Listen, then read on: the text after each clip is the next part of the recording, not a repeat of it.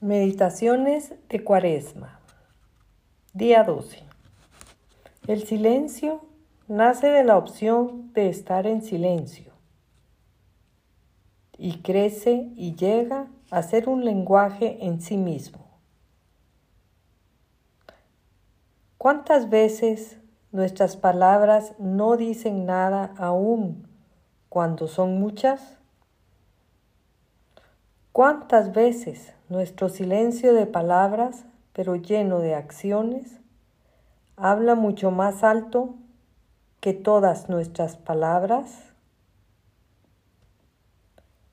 Que nuestro silencio durante esta cuaresma sea una ofrenda de amor y reparación al corazón de Jesús y de Nuestra Señora.